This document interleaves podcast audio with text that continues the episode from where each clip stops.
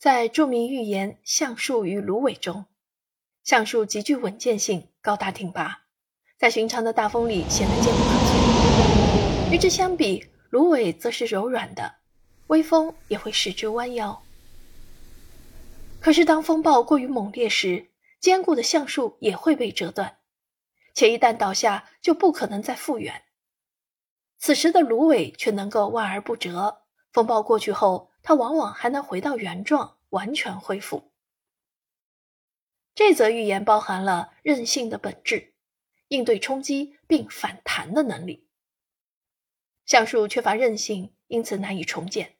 相比之下，始终处于摇摆状态的芦苇，虽然看似脆弱，却远比橡树更有能力经受住风暴并恢复元气。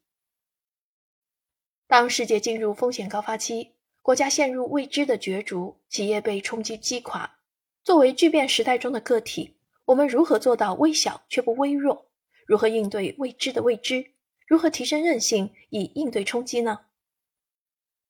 德国经济学家、普林斯顿大学金融中心主任马库斯·布伦纳梅尔在自己的新书《韧性社会》中给出了构建韧性的详尽方法。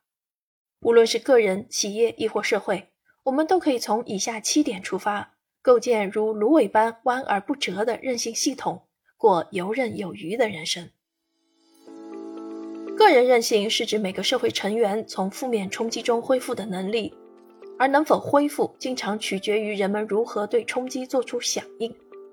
韧性较强的人，往往可以自我更新，积极参与恢复过程。本书作者德国经济学家马库斯介绍了以下七套构建、提升个人及系统韧性的底层逻辑。第一，流动性带来韧性。韧性的第一个促进因素来自适应性和灵活度。我们需要适应新环境的能力，保持敏捷、快速学习。用金融学的术语来说，流动性才能带来韧性。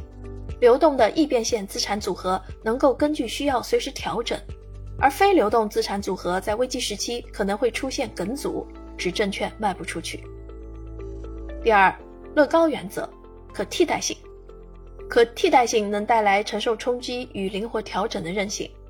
如果某个行业的劳动者获得的灵活培训能够应用于其他行业，当所在行业遭受负面冲击时，他们或许能去其他行业寻找工作，从而恢复就业。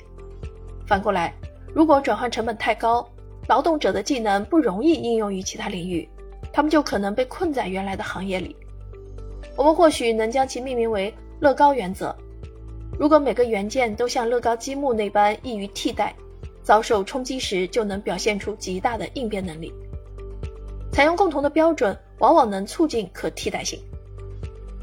第三，多样性增强抵抗力。多样性是韧性的另一个促进因素，它同时还能增强稳健性。只包含一个树种的森林，在韧性和稳健性两方面都较为缺乏。如果遭遇这个树种容易感染的疾病，整片森林可能全部死亡。多样性则可以实现分散化，包含多个树种的混交森林，在遭遇特定树种的疾病侵袭等冲击的时候，抵抗能力会强大得多。与之类似，所有人都从事相同行业的社群，更容易受特定类型冲击的损害。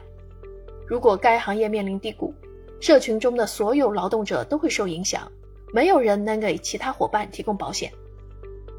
多样的文化通常还有着更活跃的创造力与突破性思维。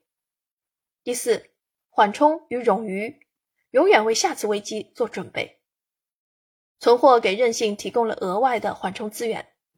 发展中国家在食品价格上涨时，可以释放库存的粮食来救济民众。根据需要做灵活的存货管理，可以提升韧性，降低对缓冲资源的数量要求。我们需要做好动态权衡，动用多少缓冲资源应对当前危机，保留多少资源防备未来冲击。这就涉及短期韧性与长期韧性相权衡的韧性结构的概念。例如，某个国家在遭受冲击后，考虑如何利用世界银行或国际货币基金组织的援助。是尽早借款以争取迅速反弹，还是更有耐心的开展行动以维持韧性，给未来的冲击留下政策空间？第五，承担风险可以增强韧性。偶尔经历小规模冲击还有一个好处，就是人们能学习如何应对冲击。当个人或社会暴露在某些风险之下时，他们便有机会学习如何调整规划，以应对未来的类似危机，从而提升韧性。人类的免疫系统就是这方面的绝佳案例。为发展出抗体和对病菌的抵抗力，免疫系统需要暴露给病原体。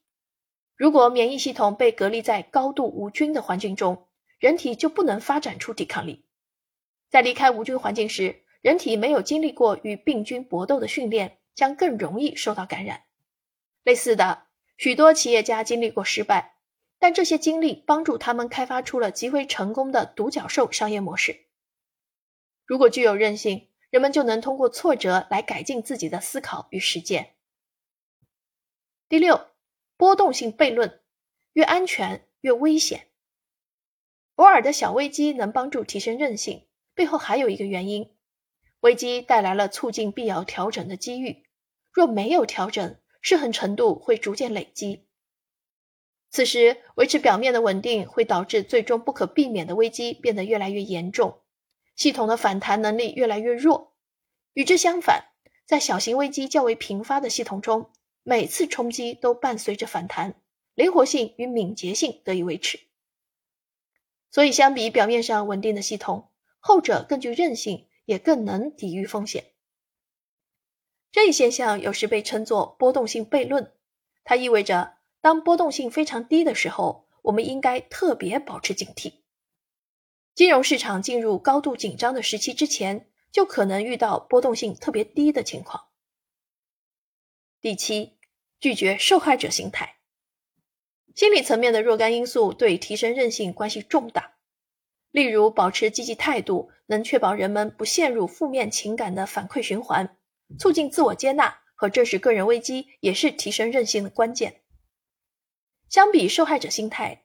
积极寻求解决方案的态度，对走出困境要有效得多。把注意力放在自己可以控制的方面，可以说是走向反弹的第一步。我们会梦想、尝试、谋略、规划，并付诸实践，在这样的过程中，也会常常遭遇失败。然而，我们不能逃避风险，而应该主动去发展、塑造和培养对负面冲击具有韧性抵抗力的自己，培育韧性。才能更好的应对冲击。韧性这一普遍原则能帮助我们思考如何让社会做好准备，增强团结，以更好的应对未来的冲击。韧性使个人、群体与社会有能力承担风险，并在冒险行为失败后仍可以恢复。作者指出，环境沉浮变迁，无论是社会还是个人，偶尔都会遭遇冲击。我们要做的。就是规避那些破坏我们自身韧性的陷阱，积极培育系统韧性，这样才能在遭遇挫折后采取正确的行动，并最终恢复元气。金融危机、国际冲突、气候变化、疫情，各种不确定性冲击给全世界带来了巨大的挑战，也给我们提供了反思当下发展模式的良机。最重要的是学会更有韧性的应对不可避免的严重冲击。无论是社会还是个人，都能像弯而不折的芦苇一般游刃有余。